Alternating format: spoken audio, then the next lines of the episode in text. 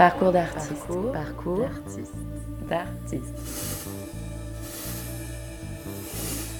Johan Bourgeois est jongleur, acrobate, metteur en scène et chorégraphe. Avec ses complices artistes et parfois ingénieurs, il élabore de multiples tentatives d'approche du point de suspension. Autrement dit, une forme d'apesanteur qu'il envisage d'atteindre sous différentes dimensions et avec l'aide d'étonnants dispositifs. Dans cet entretien avec un équilibriste hors pair, par ailleurs à la tête du Centre chorégraphique national de Grenoble, qu'il co-dirige avec Rachid Nourandam depuis 2016, Johan Bourgeois nous relate son parcours d'artiste.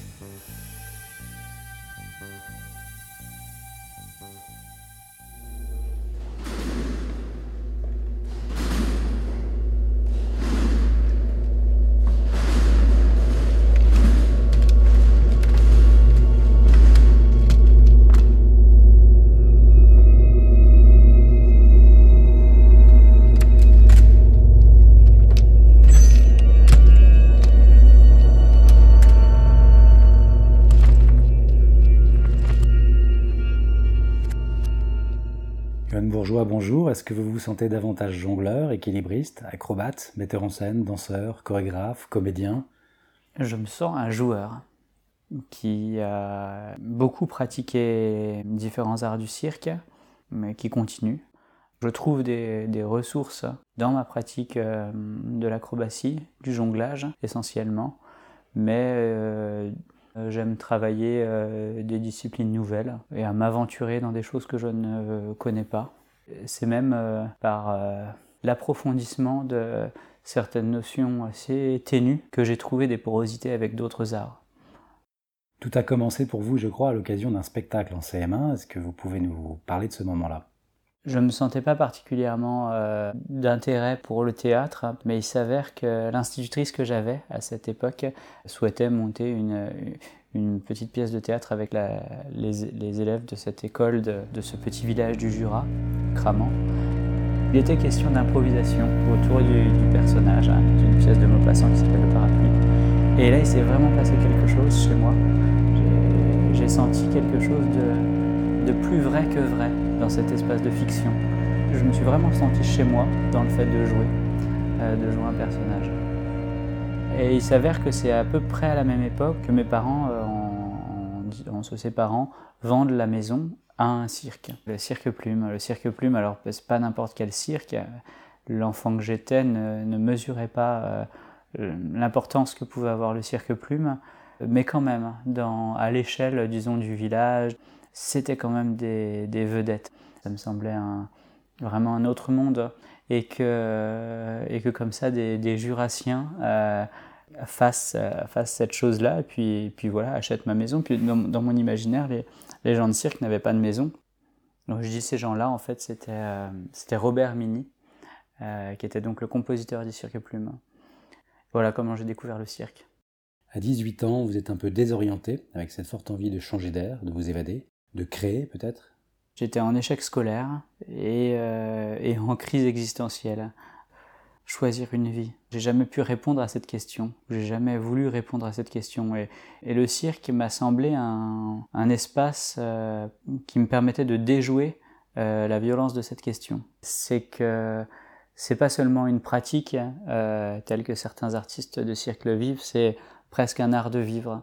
Et moi j'avais besoin de cette énergie-là, euh, d'inventer ma vie. Et si je voulais être plus nuancé, je dirais d'inventer mes vies. C'est-à-dire que si cette question d'orientation et de choix de vie était si violente, c'est parce qu'elle se conjuguait au singulier. Euh, et que je crois euh, qu'on est tous multiples. Et que pour moi, l'art du spectacle me permet de déjouer le drame de n'avoir qu'une seule vie. chaque rêve de spectacle est une aventure de vie Total qui nous permet de nous réinventer. Alors vous partez en Roumanie, qu'est-ce que vous découvrez là-bas et qu'est-ce que vous y faites? J'y vais un peu euh, intuitivement, j'y vais aussi parce que j'ai vu, comme tout adolescent de cette époque, ce film de Tony Gatliff qui s'appelait Gadjodilo, qui m'avait, qui m'avait beaucoup marqué. J'y vais parce que j'adore la musique tzigane, j'ai toujours euh, aimé ça. Puis parce que euh, dans mon environnement, rien ne semble se composer avec moi.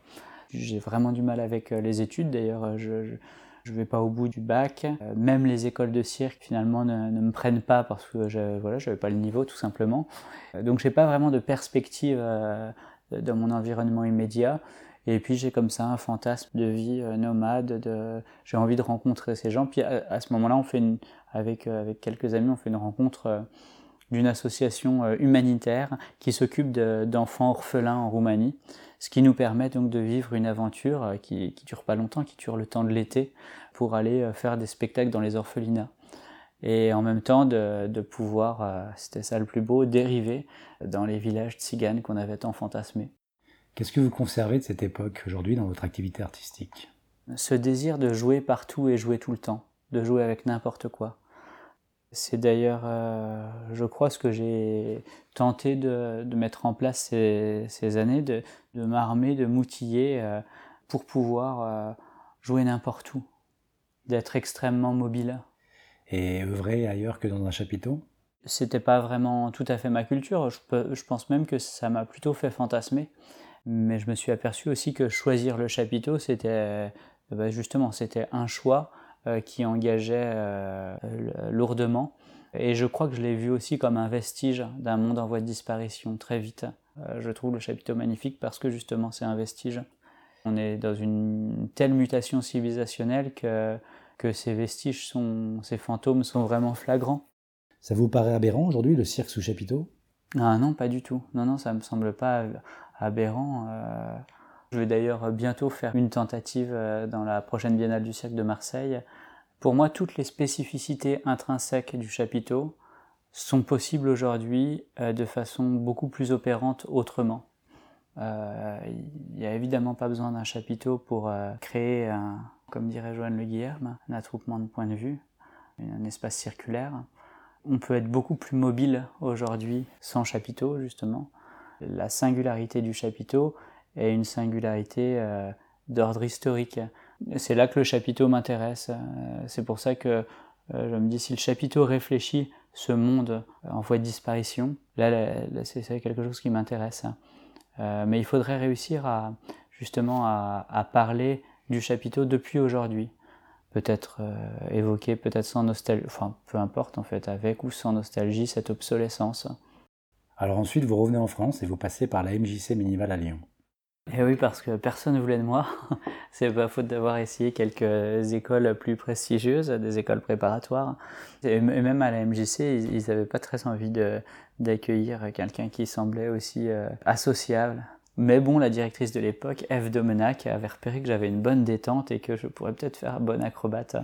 Là, je, lui dois une, fière chandelle parce que c'est un peu grâce à, cette, euh, cette, petite école de cirque de Lyon que je me suis resocialisé. Au fond, pour moi, les écoles de cirque ont eu cette vertu, en fait, de, pouvoir me remettre en lien avec, euh, avec d'autres.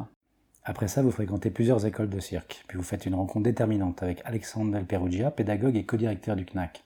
C'est une rencontre très très forte. C'est lui qui m'introduit ou qui conscientise euh, cet intérêt pour le jeu en moi. Par l'expérience du CNAC avec ce directeur qui, a vraiment tenté des choses, euh, vraiment décloisonné des, relations à la pratique, euh, tout en réintroduisant en plus des, éléments assez classiques comme le cheval pour avoir affaire à, la piste, par exemple, euh, mais tout d'un coup, il y a eu une profondeur que je ne sentais pas dans les écoles de cirque. Euh, et c'est lui qui, m'a encouragé, disons, à, comme à être autodidacte au sein de l'école, d'avoir la liberté d'inventer euh, nos propres parcours. À cette époque, il a permis à des élèves comme moi de, collaborer avec d'autres écoles supérieures. Donc il y a eu beaucoup d'échanges avec le Conservatoire national de Paris, puis Malaponce, Thiriac et Rivelle ont fait ces échanges. Et puis moi, j'ai fait la même chose avec euh, Angers. Et ça a été extrêmement riche de pouvoir être en parallèle sur, euh, sur des écoles euh, comme ça différentes. Ça nous encourageait d'apprendre à apprendre. C'est-à-dire ça problématisait le fait même d'apprendre. Et moi, ce que j'ai découvert, la première chose que j'ai découvert qui m'a frappé quand j'ai été au CNDC d'Angers, c'était cette notion de répertoire je découvre un rapport à la, technique, à la pratique qui est situé. Chose qui n'existait absolument pas jusqu'à présent dans mon apprentissage du cirque. Si je questionnais mon professeur d'acrobatie en lui demandant pourquoi un salto arrière, et ils pouvaient me répondre parce que c'est la base. Mais c'était comme des fondamentaux qui, qui flottaient dans, dans le vide en quelque sorte. Alors que ce que j'ai découvert grâce à cette notion de, répertoire, c'est que des techniques euh, étaient situées dans l'histoire, avaient des, raisons d'avènement en quelque sorte. Ça, ça créait beaucoup de sens. Ça peut paraître surprenant ce qui vous concerne, mais vous avez le vertige. À quel point cette phobie du vide est-elle importante dans votre carrière d'artiste? C'est difficile de répondre euh, intimement à ça parce que parce que c'est profond. Euh, si on définit le vertige comme euh, la perte de repère, j'ai l'impression qu'il y a aujourd'hui collectivement une empathie pour cette question du vertige, sans doute justement parce que nos repères ont évolué extrêmement vite ces, dernières années. On, on est tous devant euh, cette problématique-là, il me semble, aujourd'hui. Dès vos débuts avec le jonglage, vous êtes intéressé précisément par le point de suspension que vous expérimentez avec votre corps et, les corps. C'est quoi le point de suspension? C'est ce, moment où donc le, corps ou l'objet est délesté de, son propre poids. Euh, donc quand on jette un objet ou quand on se jette soi-même en l'air, qu'on atteint le plus haut point de la parabole juste avant la chute. Voilà ce qui pourrait être le point de suspension si on l'abordait uniquement d'un point de vue physique. Mais ce que j'aime bien avec euh, euh, ce terme-là de point de suspension, c'est qu'on sent bien qu'il est polysémique, qu'il n'a pas un sens uniquement euh, sur le, sur le plan de la physique. C'est aussi l'instant exact, le, présent absolu. C'est un moment qui ne dure pas. J'ai souvent l'impression que la croisée de, de, ce présent absolu et de l'absence de poids ouvre sur une, euh, sur une dimension d'éternité, de quelque chose comme ça. Et c'est ce point de suspension que vous essayez d'atteindre et d'expérimenter dans vos œuvres. En ce qui me concerne, moi, je, crée des dispositifs physiques qui rendent perceptible ce point-là. C'est comme des mondes modèles, on pourrait appeler ça en physique, c'est comme des, dispositifs qui simplifient énormément de données pour ne mettre en lumière qu'une seule chose. Et pour moi, en fait, c'est des repères, hein, parce que cette question de la suspension, c'est presque davantage une quête d'existence qu'une thématique de travail mes spectacles euh, sont là pour m'orienter. Au fond, on pourrait aussi définir la question de la suspension comme l'équilibrage parfait des forces en présence. Et qu'il n'y a pas une seule situation dans la vie où on est euh, hors de, rapport de force, de rapport de force au pluriel. Voilà, moi j'ai décidé de, tenter de mettre toute mon énergie dans l'équilibrage des forces. Alors euh, ça peut être à plein d'endroits différents, ça peut être dans un rapport de discussion avec une personne, ça peut être dans la, gestion d'une institution, ça peut être euh, dans le développement d'un langage artistique, c'est-à-dire dans le rapport au spectateur aussi. La question de la, suspension, elle est donc euh, plurielle. Autre rencontre déterminante, celle avec la danseuse et chorégraphe Maggie Marin. En 2006, vous intégrez sa compagnie. Qu'est-ce que cette période vous enseigne? J'avais été très touché enfant par cette dimension de troupe que je pouvais sentir euh, au sein du cirque Plume. Ce qui m'a euh, amené à travailler avec Maggie, c'est finalement moins le genre de travail qu'elle pouvait faire que la façon de mettre en œuvre ce travail, à travers cette notion justement de troupe et de troupe permanente. Et ça aussi, c'est un mode de travail euh, qui n'existe quasiment plus.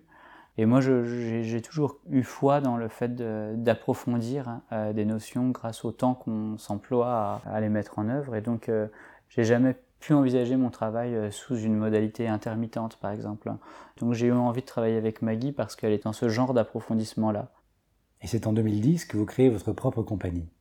Comme j'étais permanent avec Maggie Marin, on avait un mois de vacances chaque année. Et du coup, chaque été, se reposer la question qu'est-ce que j'ai vraiment envie de faire pendant ce mois? Parce que j'avais envie de faire trop de choses. Et en fait, chaque année, je, répondais de la même façon. Et j'avais envie de faire le truc le plus génial qui, soit. Jouer avec, jouer avec des gens que j'aime, c'était une sorte d'idéal. Et donc, c'est pendant ces années, donc entre 2006 et 2010, que j'ai mis en place l'atelier du joueur, qui réunissait euh, ben, des, des, gens que j'avais pas vus depuis quelques temps, ou des gens que je croisais sur le parcours avec, lesquels je pensais qu'il pouvait se passer quelque chose. Et donc ça se faisait à la campagne, et puis c'était des semaines intensives de jeu. Et ça chaque été, pendant plusieurs années. Ce qui a été assez riche, c'est que des personnes issues de champs très différents pouvaient euh, tous se sentir euh, très concernés par cette question cruciale du jeu. Des personnes venant de la danse, comme euh, Marie Fonte, ou des personnes venant du théâtre ou de l'ingénierie, comme Nicolas Picot, ou de l'administration, comme Geneviève Clavelin, ont participé à, la naissance de, cette compagnie à travers l'atelier du joueur. Et donc chacun a apporté en quelque sorte ses capacités, ses connaissances. Alors par exemple, comment vous collaborez avec Nicolas Picot en ce qui concerne la scénographie ou la conception des dispositifs? C'est vraiment un ingénieur, euh, c'est-à-dire qu'il intervient euh, dans un deuxième temps, une fois que moi j'ai fait des dessins, que j'ai imaginé en quoi le dispositif euh, pourrait servir, enfin son utilisation. Nicolas Picot le traduit en plan et en matériaux, parce qu'il est ingénieur en résistance de matériaux.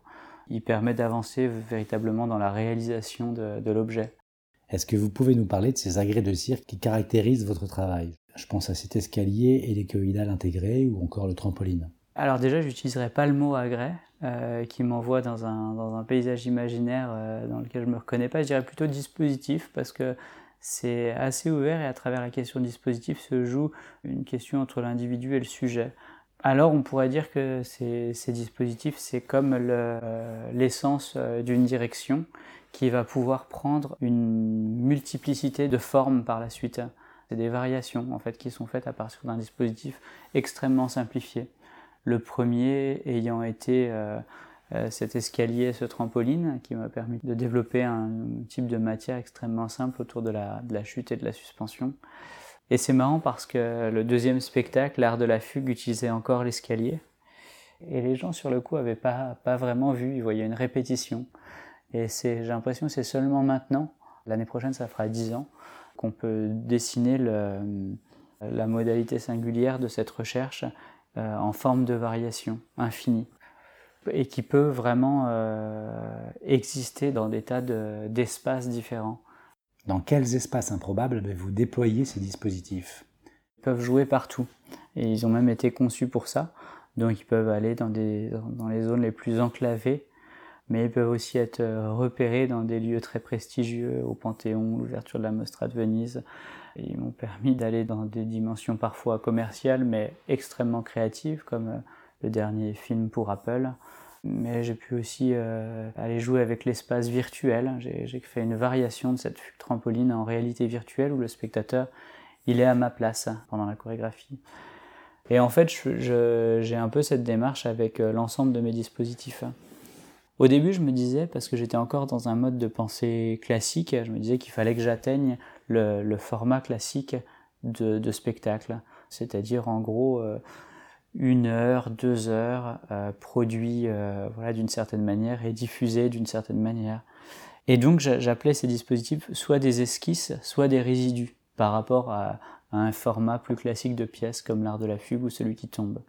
Et puis c'est après quelques années que je me suis rendu compte que ces, ces esquisses ou ces résidus étaient au fond le, cœur de mon travail et dessinaient une forme de constellation que j'ai appelée les tentatives d'approche d'un point de suspension, tentatives au pluriel. Comme si tous ces dispositifs qui amplifient des phénomènes physiques, des rapports de force, au fond n'ont de sens que parce qu'ils tentent chacun à leur manière de rendre perceptible ce, point donc, qui m'intéresse tant, le point de suspension. Comment votre œuvre a-t-elle évolué depuis Caval en 2010 jusqu'à Requiem en 2019 alors c'est marrant parce que Caval, euh, en 2010, c'est une commande de la MC de Grenoble pour investir un lieu euh, patrimonial que les Grenoblois connaissent bien, qui s'appelle la Bastille à Grenoble, qui est un fort haut perché sur la ville. Et en fait, je m'aperçois aujourd'hui que dans Caval, il y avait déjà tout ce qui m'intéresse aujourd'hui, c'est-à-dire un, mode de création in situ, quelque chose qui cherche une réciprocité entre l'œuvre et l'espace, l'espace poétise l'œuvre et l'œuvre poétise l'espace. Il y a quelque chose comme ça qui se joue, un point de suspension entre l'œuvre et l'espace aussi. Et voilà, je m'aperçois que c'est ce que j'ai véritablement euh, poussé à travers euh, cette constellation de petites formes de dispositifs qui s'appellent les tentatives d'approche d'un point de suspension.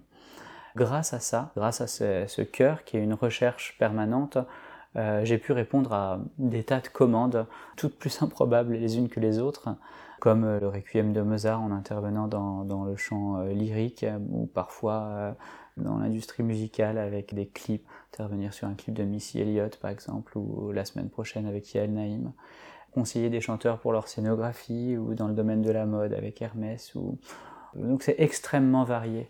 Depuis toutes ces années, j'essaye d'approfondir cette question de la suspension de la, façon la plus pure possible en essayant de, trouver la mesure minimale d'une structure associative qui me permet de rester très agile et d'être dans une, dans une véritable démarche euh, de recherche pour ensuite pouvoir intervenir dans un maximum de champs. Euh, voilà, de champs. Dans toutes vos créations, est-ce que finalement la question n'est pas de savoir comment trouver sa place dans l'espace? Oh ben Moi, ma démarche, c'est vraiment d'essayer de ne pas être à ma place. C'est vraiment très important pour moi, ça, cette chose-là. C'est d'ailleurs l'une des raisons pour lesquelles euh, j'ai candidaté à la direction d'un centre chorégraphique.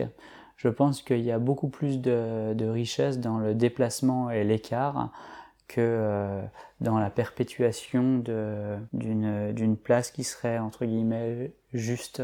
J'ai énormément de, de joie à me déterritorialiser en permanence. Vous avez fait en Chine la découverte du Wu Wei. Comment cette discipline taoïste qui préconise l'harmonie naturelle, la recherche d'un équilibre entre les forces, influence-t-elle votre art? On pense évidemment à la gravité. Dans les premières commandes euh, auxquelles j'ai pu répondre, il y a eu à un moment donné le fait de, pouvoir rencontrer une troupe euh, chinoise. Et moi, je m'intéressais un peu aux origines de l'acrobatie, donc j'ai eu beaucoup d'intérêt à aller en Chine euh, rencontrer des, des, acrobates chinois. Alors, il s'avère que cette troupe était plutôt issue de, de la pratique opéra de Pékin. Et donc, euh, en, effet, c'est lors de ces voyages en Chine que j'ai découvert cette notion de Wu Wei, dont d'ailleurs parle Roland Barthes dans son cours sur le neutre. Wu Wei, littéralement, ça signifie non agir. Mais en fait, en réalité, on ne peut pas traduire cette notion dans notre langue, parce que notre langue, à nous, existe dans un mode, dans une opposition entre euh, le mode actif et le mode passif. Donc on le traduit comme non agir, ce qui peut faire penser à quelque chose comme de la passivité. Mais en réalité, le non agir, c'est autre chose, c'est euh, laisser advenir ce qui doit advenir. Ce serait quelque chose comme un milieu entre euh, agir et non agir. C'est en effet la méthode du taoïsme. Ça a été un, repère qui est venu résonner par analogie avec ce que je cherchais avec le jonglage en fait depuis le début.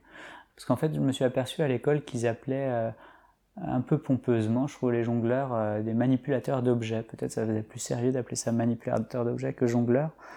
Euh, moi, je trouve c'est plus beau jongleur. Et puis surtout, dans le jonglage, c'est tout l'inverse d'une manipulation qu'on cherche, je crois, où on est autant manipulé qu'on manipule, hein, où l'objet a une incidence sur nous et à travers l'objet, toutes les propriétés qui définissent l'objet, son poids, sa forme, sa couleur, sa matière, etc. Voilà, c'est ça qui est véritablement intéressant, c'est de donner une chance à l'objet. Quel est votre rapport au texte? J'essaye d'avoir un rapport au texte qui soit très libre euh, et qui ne me force pas un rapport euh, narratif. Le texte est un élément parmi d'autres qui porte sa propre intensité.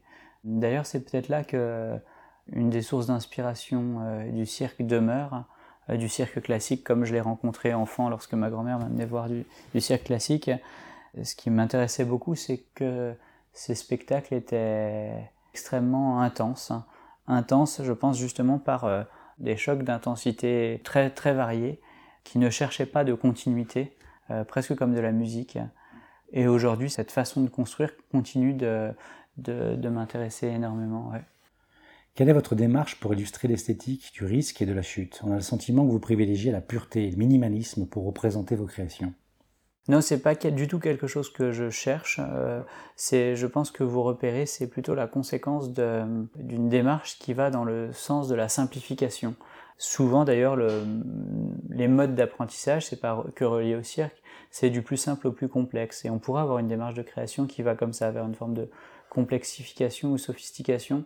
Or, moi, j'essaye au contraire de, de simplifier. Non, ce qui me semble important aujourd'hui, c'est de de donner à voir des interactions entre des hommes et des femmes et leur environnement. C'est ce que font mes dispositifs. Si je pouvais, euh, à travers euh, ces dispositifs, générer une forme de, réenchantement dans nos interactions avec l'univers, peut-être que j'aurais réussi quelque chose. Euh, je ne crois pas qu'on puisse faire de transition durable si elle ne prend que la forme d'une contrainte. Je crois qu'il faut repoétiser notre rapport euh, à l'environnement. C'est ce que j'essaie un peu de faire à travers ça. Est-ce qu'on peut dire que vous participez à la réinvention du cirque? Je ne sais pas ce que c'est euh, le cirque. J'ai entendu parfois, euh, je crois que c'est le point de vue de Pascal Jacob, il dit qu'il y a eu une naissance et une mort du cirque, ça a duré 200 ans pour lui. Moi je pense qu'il y a des cirques. Aujourd'hui, les arts du cirque sont, sont, plus multiples que jamais en termes de, ouais, d'esthétique. De... Donc je ne me permettrai jamais de parler au nom du cirque parce que pour moi, le cirque n'existe pas. Il n'y a que des cirques. Mais c'est la même chose pour le théâtre. J'ai pas l'ambition de, de, réinventer, d'inventer ou de renouveler quoi que ce soit. Plus globalement, quel regard portez-vous sur le spectacle vivant aujourd'hui? Il y a quelque chose que je trouve euh, vraiment magnifique, de singulier dans, cette, euh, dans ces pratiques, c'est ces relations aux, spectateurs, qui sont des relations euh, vivantes, qui ne peuvent exister que, grâce à un pacte implicite entre les spectateurs et les acteurs, les danseurs, peu importe pourvu qu'il se passe quelque chose, euh, que cette relation demeure vivante. Elle ne peut pas exister sans ce, pacte implicite. Il faut un minimum d'attention.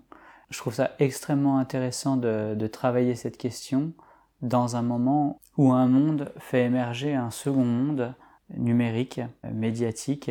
J'attrape pas cette question d'une façon réactionnaire par rapport à l'avènement de ce nouveau monde j'ai vraiment l'impression que c'est comme deux forces motrices qui fonctionnent ensemble aujourd'hui. Est-ce que vous les fréquentez, ces nouveaux mondes, que sont notamment les réseaux sociaux, des communautés, des réalités virtuelles? Je suis extrêmement intéressé par euh, l'avènement de, de, ce nouveau monde. Il y a beaucoup d'inquiétudes euh, autour de, de ça, et, et, à juste titre, mais ça deviendra ce qu'on en fait aussi. C'est la raison pour laquelle je pense qu'il est important de, de s'y investir, de s'y employer. Et je pense que c'est un champ expérientiel euh, infini qu'offre un tas de nouvelles potentialités et pas moins intense que le, le monde physique. Vous pensez qu'on peut y trouver une nouvelle liberté artistique? Ah ben j'en suis, j'en suis convaincu. D'ailleurs, je, n'aurais pas fait la, fugue VR euh, si je pensais pas ça c'est déjà en soi un, espace de liberté dingue qui a quand même fait tomber un certain nombre de, cloisons. Alors sans doute qu'en reconstitue des nouvelles, mais euh, ça permet quand même euh, de construire à une vitesse phénoménale, construire, déconstruire des rapports et donc de la pensée entre des, espaces qui ne communiquaient pas euh, précédemment. Je pense que ça permet beaucoup de choses. Vous dirigez aussi le Centre chorégraphique national de Grenoble avec le danseur et chorégraphe Rachid Ouramdam. Qu'est-ce qui s'y passe? Qu'est-ce que vous y faites? Moi j'ai l'impression qu'on pourrait lire notre action au CCN2, c'est comme ça qu'on l'a rebaptisé, comme un, large geste de, décloisonnement. Décloisonnement disciplinaire, puisqu'on est deux artistes issus de deux champs artistiques euh, différents, mais décloisonnement euh, social aussi. On travaille euh, à une euh, grande diversité de, partenariats d'autres champs que des champs culturels. C'est un, centre chorégraphique extrêmement mobile qui s'est vraiment donné les moyens ben, d'aller jouer partout. Voilà, c'est la première fois qu'un centre chorégraphique est co-dirigé. enfin, je veux dire de cette façon-là. Hein. Je parle pas. Il y a eu des co-directions, mais en forme de fusion par des couples. mais là, c'est vraiment autre chose ce rapport à l'autre, l'autre discipline, euh, l'autre espace, euh, on le travaille jusque, euh, jusque dans le mode de gouvernance du, du, centre chorégraphique. C'est ça qui, qui, a fait naître ce désir de codirection. Quel genre d'artistes vous accueillez? Comment vous les sélectionnez? Il y a une, diversité d'artistes incroyable, quelle que soit d'ailleurs leur discipline. sur notre premier mandat, on avait trois artistes associés, un plasticien, Mehdi Medassi, une chorégraphe, Latifa Laibissi, et puis une circassienne, Chloé Molia. Au fond, on travaille avec des artistes qui vont interroger directement la relation euh, de leur pratique à euh, l'espace qui les entoure. Alors ça peut prendre euh, des formes in situ, comme ce que je fais moi, ou des formes de création participative qui impliquent les populations d'une façon nouvelle. C'est vraiment sous ce prisme-là qu'on on choisit nos complicités et non pas euh, parce que tel artiste serait euh, entre le cirque et la danse. Non, pas du tout. C'est plutôt leur manière de questionner ce qui les entoure. Quels sont vos projets aujourd'hui? Il y a beaucoup de choses dans les projets à venir, mais je vais parler euh, que de deux projets. Le premier projet s'appelle Les Paroles Impossibles. Et ce serait un peu le, projet manifeste de ces tentatives d'approche d'un point de suspension. J'avais vraiment envie d'écrire quelque chose autour de l'éloquence, comme mode d'expression. Et ce spectacle, donc c'est celui que je prépare, qui sera un solo prévu pour la prochaine Biennale de la danse en septembre 2020, va être une forme, comme une exposition de toutes les façons d'échouer devant la prise de parole. Euh, voilà, ça c'est le, c'est, le projet qui me met en mouvement cette, euh, cette année. Et il y a un autre projet qui me tient énormément à cœur, qui est un projet d'exposition. Depuis toutes ces années, j'ai, essayé de, de prendre soin, de muscler un processus de création. Quand on va voir un spectacle, on, on regarde, les on regarde sous le prisme du projet. Et moi, je vois se dessiner donc cette constellation qui s'appelle les tentatives. Et j'aimerais pouvoir donner à, pressentir cette, cette globalité-là aux spectateurs. Et donc je me suis dit que la forme de l'exposition était particulièrement appropriée pour ça. Mais à travers cette exposition, ce que j'aimerais faire, c'est créer des dispositifs qui soient participatifs. C'est-à-dire que les spectateurs eux-mêmes puissent monter sur les plateaux en équilibre, sur les plateaux qui tournent, les plateaux qui se balancent, pour éprouver eux-mêmes euh, tous ces phénomènes. Et les spectateurs regardant les spectateurs euh, participer pourraient, euh, d'une façon beaucoup plus flagrante, voir surgir cette éloquence. Alors pour finir, qu'est-ce que vous conseilleriez à un jeune ou une jeune qui souhaiterait se lancer dans le métier? Je suis convaincu qu'on peut inventer énormément euh, dans nos institutions, hors de nos institutions, mais ça demande, ça demande un peu de courage, parfois un peu de persistance.